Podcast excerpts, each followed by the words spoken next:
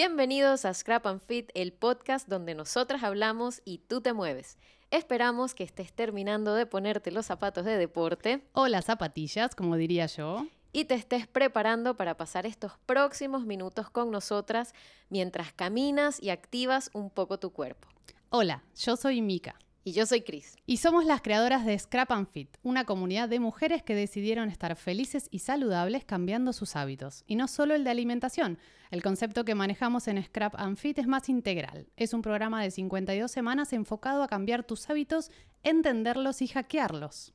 Recuerda que nos encuentras en Instagram como arroba scrapandfit, donde también encontrarás el enlace para participar en este podcast con nosotras. ¿Y cómo participas? Súper fácil. Entras al enlace y nos dejas una pregunta o el tema del que quieres que hablemos en los próximos episodios.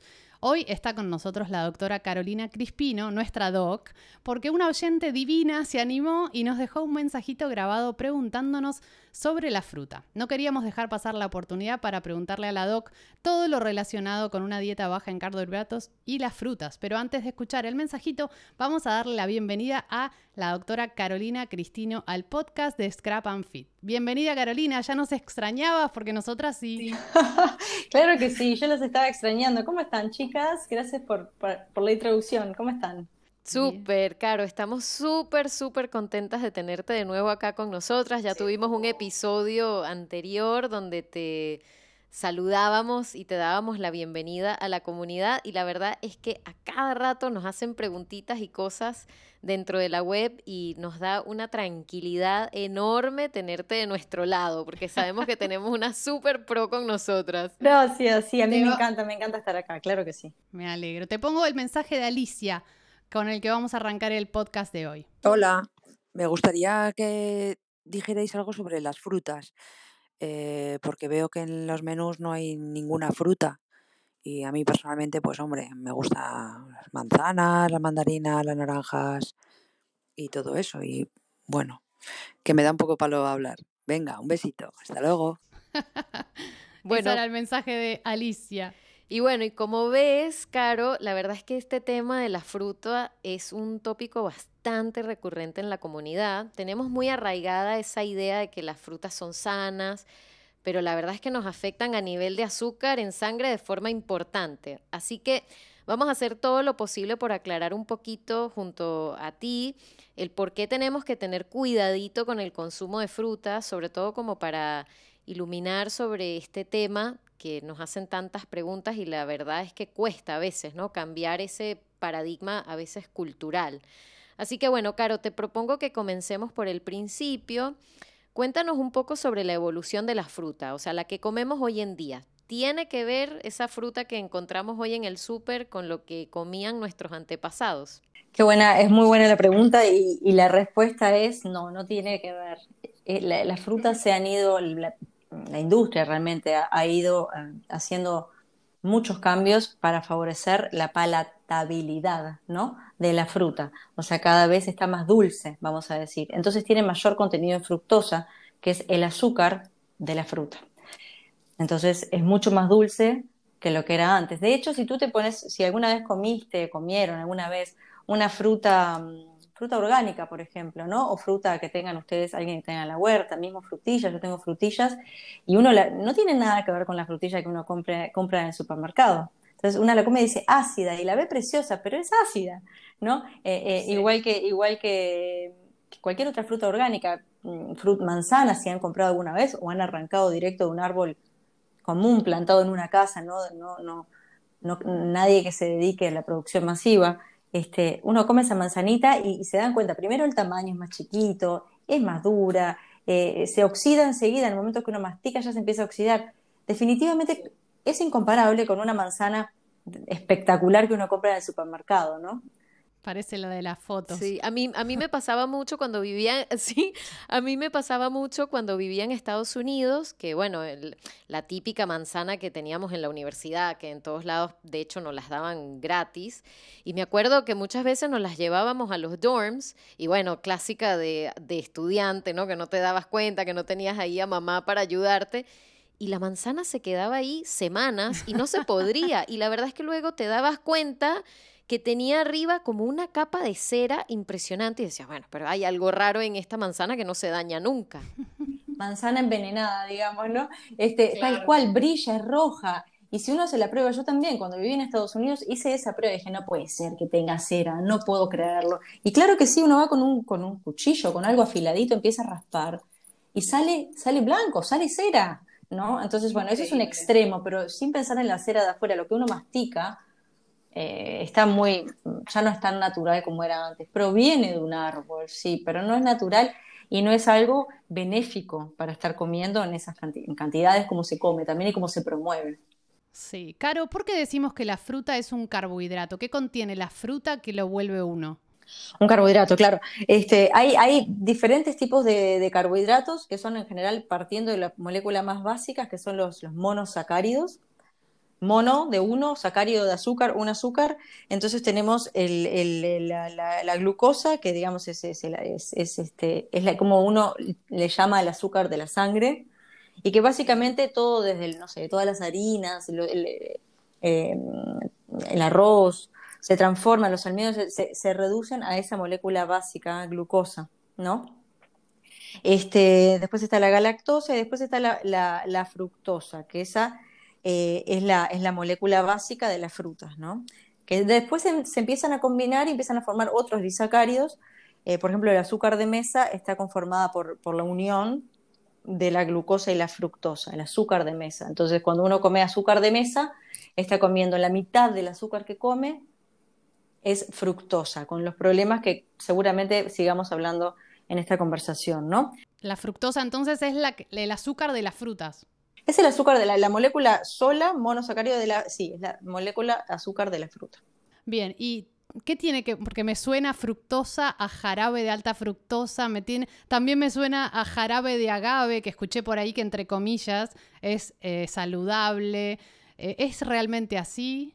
Es más, es más. Lo que pasa es que hay. Eh, ¿Qué pasa? La gente empieza a distinguir entre saludable cuando se relaciona con lo natural, ¿no? Entonces sí, es la miel es natural, las frutas son naturales, pero no necesariamente son saludables y también depende de quién se mire. Si una persona está empezando queriendo bajar de peso, tiene sobrepeso, tiene hígado graso, tiene trastornos de la glucosa, de la insulina, metabolismo de la glucosa, de la insulina, para esa persona comer un pedazo de melón no es recomendable, comer miel, comer, como me decís, eh, jarabe de qué me dijiste de agave. Eso es pura fructosa para la sangre, ¿no? Entonces, no es natural, es natural, pero no es saludable. Definamos saludable para quién. Si es un niño que viene creciendo sano y come variado y come, come realmente alimentos reales y en cantidades menores, mm, la dosis hace la diferencia de todas maneras, ¿no? Porque la fructosa se le llama tóxico, es un tóxico, ¿no? Al final y al cabo, como los azúcares. Entonces, si uno come en pequeñitas cantidades, si es un niño, está en crecimiento, una persona que no sufre absolutamente nada, que no tiene, bueno, en pequeñas cantidades es, una, es un tema. Eh, si queremos adelgazar, es otro. recién mencionabas que la fructosa es un tóxico. ¿Por qué es un tóxico? ¿Qué, ¿Cómo se metaboliza en el hígado? Ahí está. Justamente la fructosa, si uno come glucosa, comparamos, yo me sirve comparar para poder, como ejemplo, ¿no? Si uno come Este, un, pedacito de pan, ese, ese pan va a, va a elevar la glucosa, se va a transformar, se va a digerir y se va a absorber en la sangre como glucosa. ¿No? Y eso incluso se puede verificar en un aparatito medidor, este, medidor de, glicemia, ¿no? Este, un hemoglucotest en, tu casa. En cambio, la fructosa, cuando uno la come, y también depende de la velocidad en la que se que absorba. Nosotros estamos, es diferente decir un jugo que una manzana, por ejemplo, masticada, o la, perdón, el propio, la propia naranja, ¿no? Eh, es diferente porque la velocidad hace la diferencia. ¿Qué pasa? Cuando llega al, intestino la velocidad de absorción, no llega al intestino, el intestino empieza primero a, digerirlo para, para, de ahí llevarlo al hígado, ¿no? Y la fructosa en el hígado se va a, va a estimular un proceso que se llama lipogénesis, formación de grasa. Y si nosotros estamos haciendo un periodo de, eh, estamos haciendo un, estamos en un tratamiento para adelgazar, o para tratar la diabetes o algún trastorno metabólico, eh, no vamos a, fomentar, no es razonable fomentar el proceso contrario al que queremos, que es la lipólisis, ¿no? Romper, quemar grasa. ¿no? Entonces, este, es, contra, es contradictorio, para, es contraintuitivo para un organismo que quiere adelgazar, ¿no? Claro, te entendimos perfecto eso y de hecho hace unos segunditos atrás mencionaste la palabra jugos, ¿no? Y de hecho quería ver, quería saber qué nos puedes decir de esta fijación como, no sé, que tenemos, sí, cultural, totalmente, que tenemos con los batidos y los jugos, porque tenemos muy arraigada en la cultura este tema de que los zumos de fruta en el desayuno, los batidos detox, los jugos, nos los han querido vender como sanos. Así que te quería preguntar, ¿qué pasa con la fruta cuando la consumimos en forma de jugo y si es lo mismo que comerla entera? Ahí está. Sabes que en realidad hay una enfermedad, una condición médica que se llama hígado graso no alcohólico, ¿no? Enfermedad de hígado graso no alcohólico.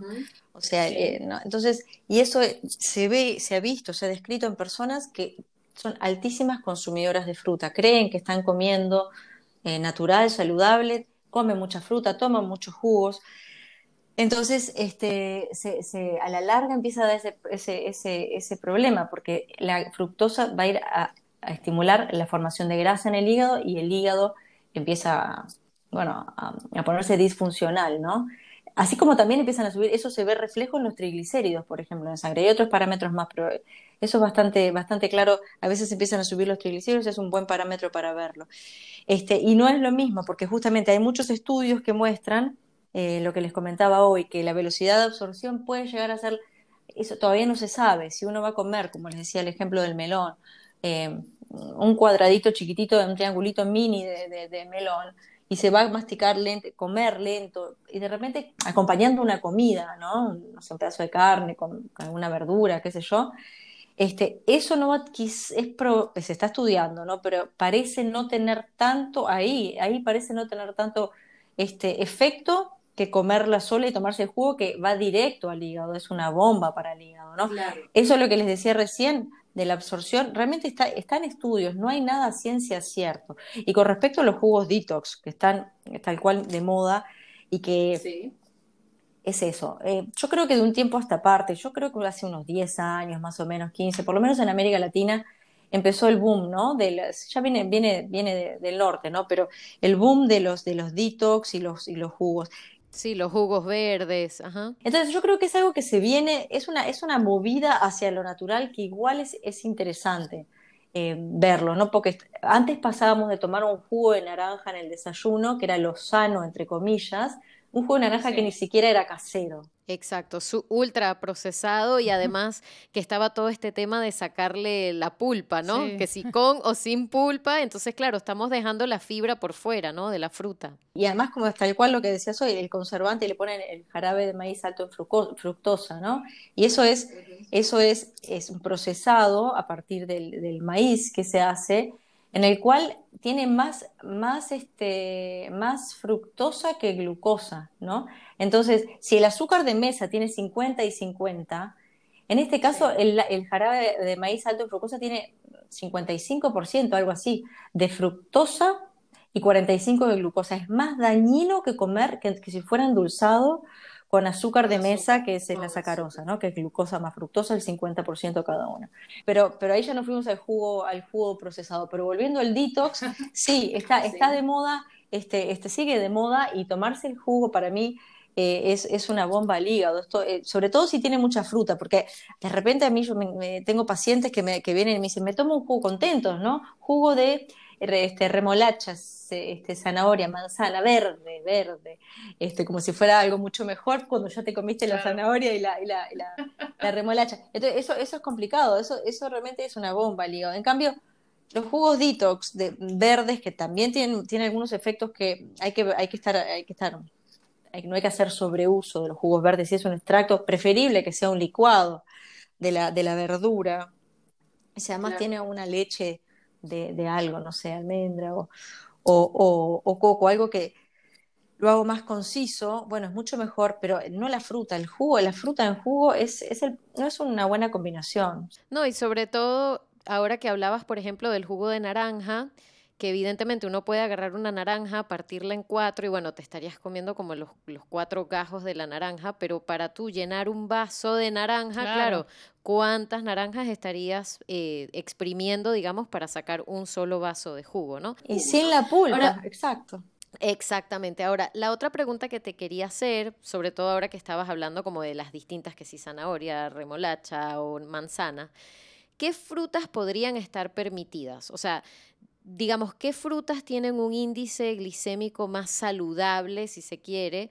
Y si importan las cantidades que consumimos o, otra clásica que nos preguntan mucho, la hora del día en que comemos fruta. Bueno, en realidad eh, siempre es preferible, si estamos haciendo una dieta baja en carbohidratos, eh, por, por salud, siempre hay que controlar las porciones.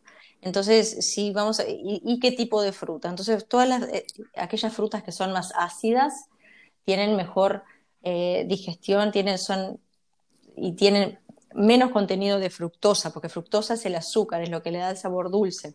Entonces, queremos menos fructosa eh, en, nuestro, en nuestro cuerpo. Entonces, esas, esas ácidas, no sé, las berries, arándanos, frutos del bosque, cualquiera, frutillas también. Este, moras, exacto. Todos esos, eh, todas esas frutas en cantidades de una, hasta una taza repartida en el día. La taza ya sería lo máximo. Yo soy, prefiero siempre ir a lo menos, ¿no? Media taza repartida en el día, que en total son como dos, tres cucharadas. Bueno, eso, eso me parece más razonable para, sobre todo, además, cortar el hábito. La idea es que cuando estamos haciendo este tipo de nutriciones también eh, alejarnos un poco del, sabor dulce, ¿no? Entonces, como que tampoco el cuerpo lo pide mucho, ¿no? O sea que para entender un poquito, para que también nuestras oyentes puedan entender, para efectos de nuestro índice glicémico, ¿es lo mismo comerse una frutilla, como dicen aquí, o una fresa que una banana, por ejemplo? En cuanto a las... Lo que pasa es que eso es un tema bastante discutido y las frutas... Eh, ¿cómo, les digo? si uno se mide con el medidor de glucosa, no necesariamente afecta la glicemia, o sea, el azúcar en la sangre, cuando uno come la fruta, justamente porque se va derecho al hígado. Entonces, más allá, más, que decir índice glicémico, porque no, se mete tanto con la insulina, la fructosa, directamente. Eh, yo me inclino más a, recomendar las frutas ácidas porque tienen menos contenido de fructosa. ¿No? Entonces, eso, eso es, sí, entonces pasa más por ese lado. Perfecto, se súper entiende. Otra pregunta que te hago, porque también ahí está en el inconsciente colectivo de que las frutas están llenas de nutrientes y por eso las comemos. ¿Cómo podemos reemplazarlos ahora que ya no comemos fruta, solo comemos algunas frutitas ácidas? ¿Cómo reemplazamos esos nutrientes que creemos o que la abuela nos dice, no estás comiendo suficiente fruta? Ah, está igual. Y esa es la típica pregunta, además, que le surge a las personas, pero por un tema de, hasta ver, tiene un tema hasta de sentido común, ¿no? ¿Cuántas veces, y además si uno es un poco eh, consciente y, se informa, en todos lados te están, te están inyectando con, la, con el concepto de que hay que comer cinco frutas al día, ¿no? Entonces, ahora eso se está cambiando por cinco frutas o verduras con lo cual ya incluye las verduras. Vamos mejorando. Vamos mejorando. Entonces, si, de esas cinco porciones, una es una fruta y el resto son las verduras, y estamos hablando de prevención, más allá de una persona de dieta baja en carbohidratos, con un caso de sobrepeso, por decir que ahí ya hay que ponerse un poco más estricto porque es un tratamiento médico para eso, ¿no? Este, entonces, em, la pregunta era, perdón. ¿Cómo reemplazamos los nutrientes? los nutrientes, claro. Y tiene sentido, entonces te dicen, comer tiene vitaminas, minerales, verdad. Es verdad, sí. las tiene, pero no, pero, pero no son los nutrientes, los este, alimentos que más, o sea, las verduras tienen muchísimo. Por otro lado, este, yo no me acuerdo si lo conversamos la otra vez, pero los requerimientos, y hablemos de la vitamina C, por ejemplo, ¿no? Este, cuando uno toma un jugo de naranja, es, uy, estoy tomando mi vitamina C, ¿no? Entonces, sí tiene vitamina C, claro. Pero los cálculos que se han hecho eh, para, la persona promedio, este, son mucho más altos que los verdaderos requerimientos, porque la glucosa, la molécula de la glucosa y del ácido ascórbico, que es el de la vitamina C, son, se llaman análogos, análogos estructurales, que quiere decir que tienen la misma, una estructura muy, muy similar. Entonces, una persona partimos de una base que está llevando una nutrición eh, basada en carbohidratos como papa, arroz, eh, panes este, y todas las frutas. Este, estamos, estamos comiendo mucho carbohidrato. Entonces, eh, los requerimientos de vitamina C van a necesitar, van a, van a incrementarse, van a ser más altos porque la glucosa va a competir con la, con la vitamina C. ¿no? O la vitamina C va a competir con la glucosa para, poder hacer su, su, efecto. Wow, porque qué interesante eso. Por esa analogía estructural, ¿verdad? Exactamente, es la misma, es la analogía estructural. Entonces, ¿qué hace? Si una persona come pan en todas las comidas, entonces tiene la glucosa en, sangre ya de por sí está más alta. Entonces, lo que necesita para suplir sus necesidades de vitamina C es mucho, muchísimo más alto. De hecho, vieron ahora, ya se, se habrán escuchado hablar de la dieta carnívora, que no incluye ni una gota de vitamina C, porque es pura carne. ¿no? Pero sí, la carne tiene pequeñitas cantidades suficientes para no generar enfermedad. ¿no? Entonces, este, entonces se ha visto que hay personas que no suplementan con nada y no tienen ninguna, ninguna gota de, síntomas de escorbuto, ni nada por el estilo, ni, ni déficit. ¿no? Entonces, hay que también, claro, hay que tomar como parámetro lo que, se, lo que está estudiado y las recomendaciones, pero también si uno le pone a esta ecuación el hecho de lo que les acabo de comentar, de que si comemos,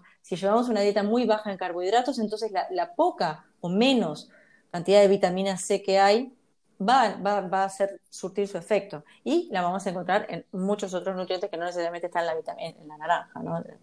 Entonces, este... Exacto, que están en las verduras, por ejemplo. Caro, si estoy haciendo una dieta keto estricta, ¿qué hago? Me olvido de la fruta y me quedo con la, con la media eh, taza de, frutillas. Pero si estoy haciendo una dieta low carb, que no es tan estricta, ¿cómo, ¿qué recomendás para consumir? Claro, porque nosotras hacemos un poquito esa distinción, que Mika hace la keto, yo hago más la low carb. O sea, ¿en qué momento nos tenemos que olvidar por completo de la fruta y en qué momento puede estar un poquito más permitida? Bueno, este es, es mira, yo, yo pienso que el, el, momento, cuando, cuando uno está haciendo una dieta cetogénica y tiene, y tiene parámetros de inflamación y el hígado está cargado, digamos, de grasa, este, y el metabolismo está lento, yo definitivamente recomiendo comer lo mínimo indispensable de fruta, como decías, Mica. Si estás haciendo low carb o eh, aunque haya sobrepeso, pero el hígado está limpio, los triglicéridos están, están normal, todos los parámetros este, de laboratorio son bastante buenos a pesar de tener sobrepeso. En ese caso sí se puede comer fruta, pero yo recomiendo no más de una pieza por día, una fruta por día. Y si se puede dividirla en dos, en dos veces, eh, quizás, quizás sea mejor partirla en dos, comerla en dos tandas o dos medias frutas para variar, que no sean de las frutas que, hablábamos originalmente, de los berries, ¿no? Y eso nos ayudaría entonces a no tener unas, o sea, te refieres a dividirla en dos porciones como para no sobrecargar el hígado de un solo golpe, ¿no? Exactamente, exactamente, exactamente. Por, recordando siempre que es que la dosis del tóxico hace la diferencia. No es lo mismo tomarnos una copita de vino, porque el alcohol, por más que sea vino y tenga sus propiedades benéficas, es un tóxico para el hígado, que el hígado lo va a querer metabolizar para sacarlo de la sangre, ¿no? Eh, del cuerpo. Este, no es lo mismo tomarse una copita que tomarse dos litros. Entonces acá es lo mismo, hay que verlo como un tóxico. Entonces en pequeñas cantidades, dividido, quizás no, no sea tan el problema, este, sobre todo aquellas personas que tienen resistencia a hacer este tipo de dieta, ¿no? Entonces eh, es, sería, es preferible comer dos medias porciones en el día y hacer todo lo demás que, decir no hago la dieta porque no puedo, no puedo. No, creo que poco a poco el balance hace la diferencia. Claro, no, y ya tú nos habías comentado en otras oportunidades, lo cual a mí en lo personal me encanta, que tienes como un approach a la medicina no tan estricto de asustar a la gente, sino decir, bueno, está bien, como doctora estoy dispuesta a tener algunas concesiones. Claro, de escuchar al paciente para, para darle también lo mejor para el paciente. No, y que puedan ir de a poco encaminándose a un camino más saludable, ¿no? Y no necesariamente como o todo o nada. Exacto. Exacto, son, son, y además eso es lo bueno, ¿no? Definitivamente, así, eso es mi, mi, mi forma de trabajar y creo que es lo más eh, realista, porque no, no puedo pensar que los pacientes son robots, ¿no? Somos todos humanos y todos tenemos diferentes talones de Aquiles, por ejemplo, ¿no? Entonces, el otro día justo una paciente me dijo, bueno, yo ya hice esto, estos avances en mi vida, en estos últimos seis años, mejoré esto, mejoré lo otro, ahora ya estoy pronto, pronto para otro nivel, ¿no? Entonces, es, es, es espectacular ver cómo una persona, desde su propia motivación a estar mejor aún y mejor aún, dentro de lo saludable hasta para la mente, sin irse a ningún extremo, ¿no? Pero es lindo decir, bueno, ya estoy preparada, ya dejé esto, antes fue un problema para mí, el pan, el, el alcohol para otros, este, en fin, el sedente la coca. la coca, la coca, qué difícil que es la coca, ¿no? Hay, hay personas, hay personas que a mí, hay personas que me han dicho, refiriéndose no solo a la coca, sino a los jugos, eh, cuando les, les planteo, vamos a tomar, bueno, ¿y qué tomo? Y tomamos agua como que agua, no me gusta. Entonces, cuando, cuando como, ah, y es, es, verdad, yo ya he visto personas que no les gusta el agua, y es por el, la costumbre de estar tomando un jugo o coca todo el día, ¿no? Entonces, eso viene desde la infancia, entonces, este... Por suerte hay mucho más conciencia hoy en día. Que sepas que tenemos, tenemos una miembro en Scrap and Fit que era adicta a la coca y ya la dejó. Y vos fuiste parte de eso un ah, poquito. ¡Ay, qué alegría! ¡Felicitaciones! Pero, pero es eso, Caro. O sea, yo creo que lo lindo fue que en ningún momento fue como la tienes que quitar por completo, sino decir, bueno, o sea, llevas toda tu vida haciendo esto, vamos con cambios paulatinos y además es uno de nuestros pilares dentro de la filosofía de Scrap and Fit que antes de hacer una cosa tan estricta y que la mitad de la gente salga corriendo por miedo al cambio, que de hecho por ahí viene un episodio del podcast precisamente sobre el cambio, una de nuestras filosofías es decir, bueno, vamos a tomarnos el cambio poco a poco para no asustar a nadie y, yo creo que poco a poco como que se llega más lejos, ¿no? Entonces, por, eh, la alimentación no tiene por qué ser la la excepción a eso. No, claro que no, pero, pero es poco a poco y es, es elegir por, por, dónde quiero empezar, ¿no? Es, es, decir, ¿qué es lo que más me molesta ahora? ¿Qué es lo que puedo, con, qué me puedo comprometer? Y entonces dejar todo por eso, ¿no? No, no hacer 80 cambios a la vez cuando después no es realista, nos cansamos. Y además de esto, de esto, esta, este tipo de nutrición hace que sea un estilo de vida, ¿no? Entonces, para poderlo incorporar como un estilo de vida, no podemos empezar eh, a, pedirnos todo como, como, porque además genera mucho radicales. Genera mucho obvio, eso genera muchísimo estrés en las personas. Sí, Totalmente. Otro tema que podríamos hablar, la ansiedad que generan los cambios durante horas. Caro, siempre es un placer hablar contigo. Me encantó conversar con ustedes también. A mí también. Tenemos que hacerlo más seguido. Sí, déjennos más mensajitos para la doc, así nosotras nos sacamos el gusto de hablar con ella. Así es. No, no se olviden que estos mensajitos nos los pueden dejar en el enlace que encuentran en, Instagram, también en el mismo podcast. Así que todos estos mensajitos, como ya ven, son súper bienvenidos y nos dan pie a tener tremendas conversaciones con la doc. También pueden seguirnos en Instagram, en arroba scrap and donde encontrarás el enlace que hablaba recién Chris. Para dejarnos el mensajito, también podés visitar nuestras stories para que veas lo mucho que se está moviendo toda esta comunidad mientras nos escuchan. Recuerden que ese es el acuerdo, nosotras hablamos un rato y tú te mueves. Nos encanta y muchísimas gracias por acompañarnos hoy, Doc. Un, gusto para mí estar acá conversando con ustedes también y, saludos a toda la comunidad. Gracias. Damos por terminado el podcast de hoy. Les agradecemos los mensajitos que nos hacen llegar en redes sociales. Y bueno, nos vemos en el próximo episodio. Chau, chau.